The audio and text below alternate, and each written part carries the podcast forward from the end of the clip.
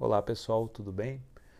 A medicina muitas vezes passa a impressão que é uma, uma profissão cuja carreira é uma carreira de uma ascensão meteórica, é, sempre com um, uma trajetória de sucesso linear e que a gente é, nunca vai ter nenhum problema. Talvez por a gente cuidar de pessoas é, doentes, talvez por a gente é, ter que ser forte nesse cuidado, mesmo no momento que a gente não se sente tão forte assim, talvez eh, isso acabe passando para a gente a impressão de que a nossa carreira vai ser sempre uma trajetória de sucesso.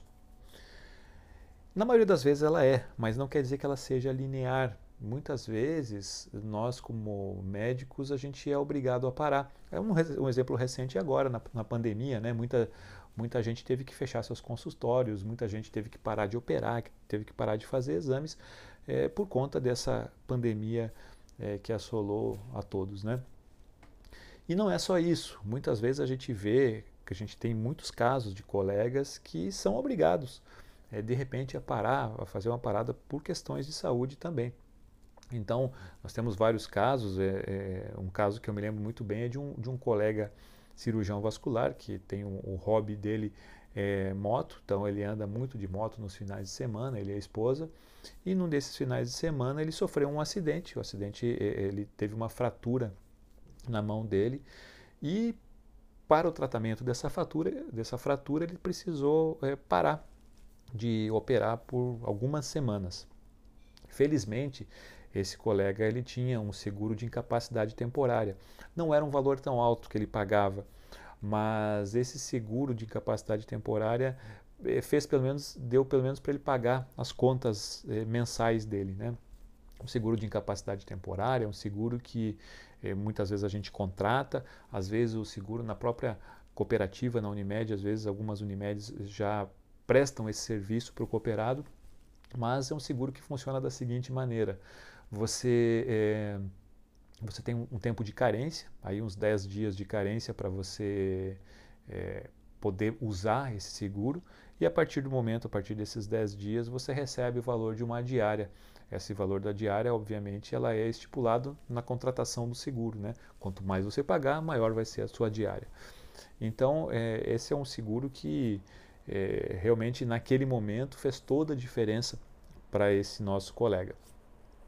Um outro caso, um pouquinho bem mais dramático, de um colega do interior de São Paulo. Ele tinha uma clínica bastante importante na cidade dele, ele mais quatro sócios. E, e num dia desses ele estava atendendo, ele tinha 41 anos na época, e ele estava atendendo e ele teve um episódio de síncope, foi chamado o serviço de emergência, é, ele foi internado no hospital e foi feito o diagnóstico então de um AVC hemorrágico. Esse colega ele não conseguiu ter uma boa recuperação, ele, ele, ele continuou acamado por um, né, é, continuou acamado. É, ele não tinha nenhum tipo de seguro, ele pagava só o INSS, ele não tinha nenhuma uma reserva, apesar do rendimento dele ser muito grande, ele tinha contas muito altas, né? E, e os sócios se uniram, se reuniram e chegaram à conclusão que eles poderiam pagar para ele um valor mensal é, por um ano. Eles, eles pagaram esse valor mensal por um ano, mas que depois de um ano esse valor é, não, não seria mais pago.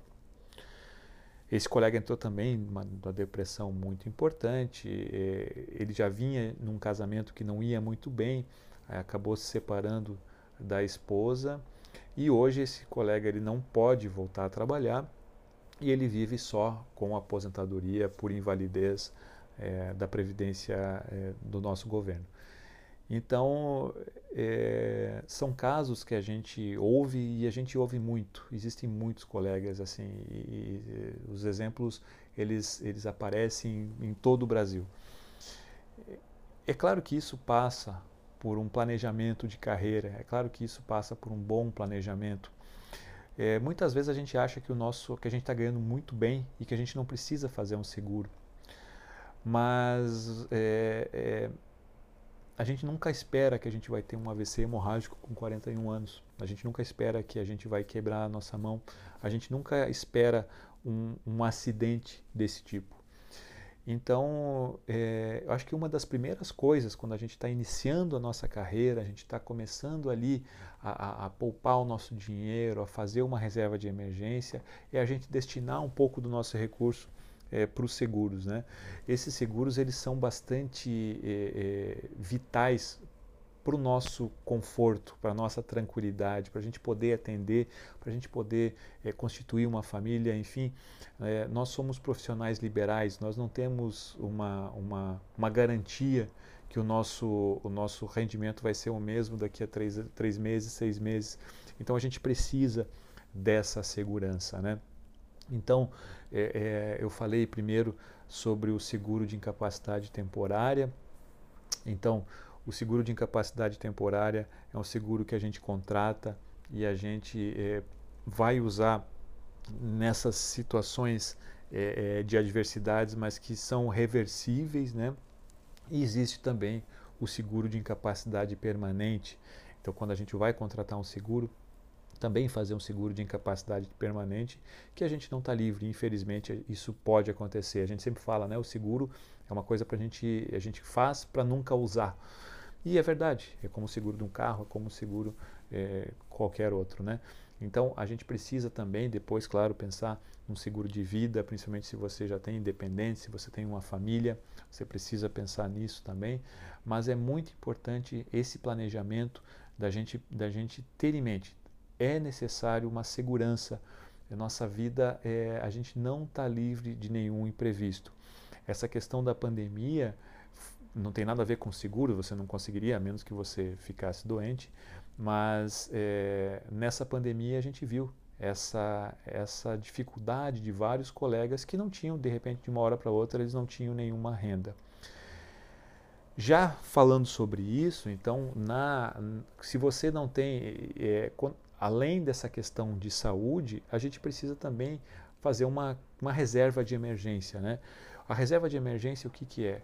É uma reserva financeira que a gente vai fazer para essas eventualidades. É óbvio que a gente não quer que tenha outra pandemia, mas não é necessário uma pandemia. É, às vezes, uma, uma, uma situação local é, faz você parar de trabalhar por um tempo, uma enchente, uma, um, um desastre natural qualquer te faz você parar de trabalhar por um tempo. Às vezes, a tua clínica tem algum problema que você também é obrigado a parar de trabalhar. Às vezes, é, é, enfim, é, existem muitos, muitos exemplos que podem acontecer e que façam você ou parar de trabalhar ou a sua, a seu, o seu ganho financeiro cair muito naquele momento. Então, é importante a gente constituir, de primeiro, constituir uma boa base, uma reserva financeira para qualquer eventualidade. Né? E eu ouvia muito no início, quando há alguns anos atrás, que a reserva financeira teria que ser de três a seis meses dos seus gastos, né? E, e, depois foi falado não, o médico, como é um profissional liberal que não tem um ganho é, fixo, deveria ser de seis a 12 meses dos seus gastos é, como uma reserva, né? É evidente que 12 meses de nosso gasto é muito difícil da gente é, já de primeira constituir para fazer essa reserva.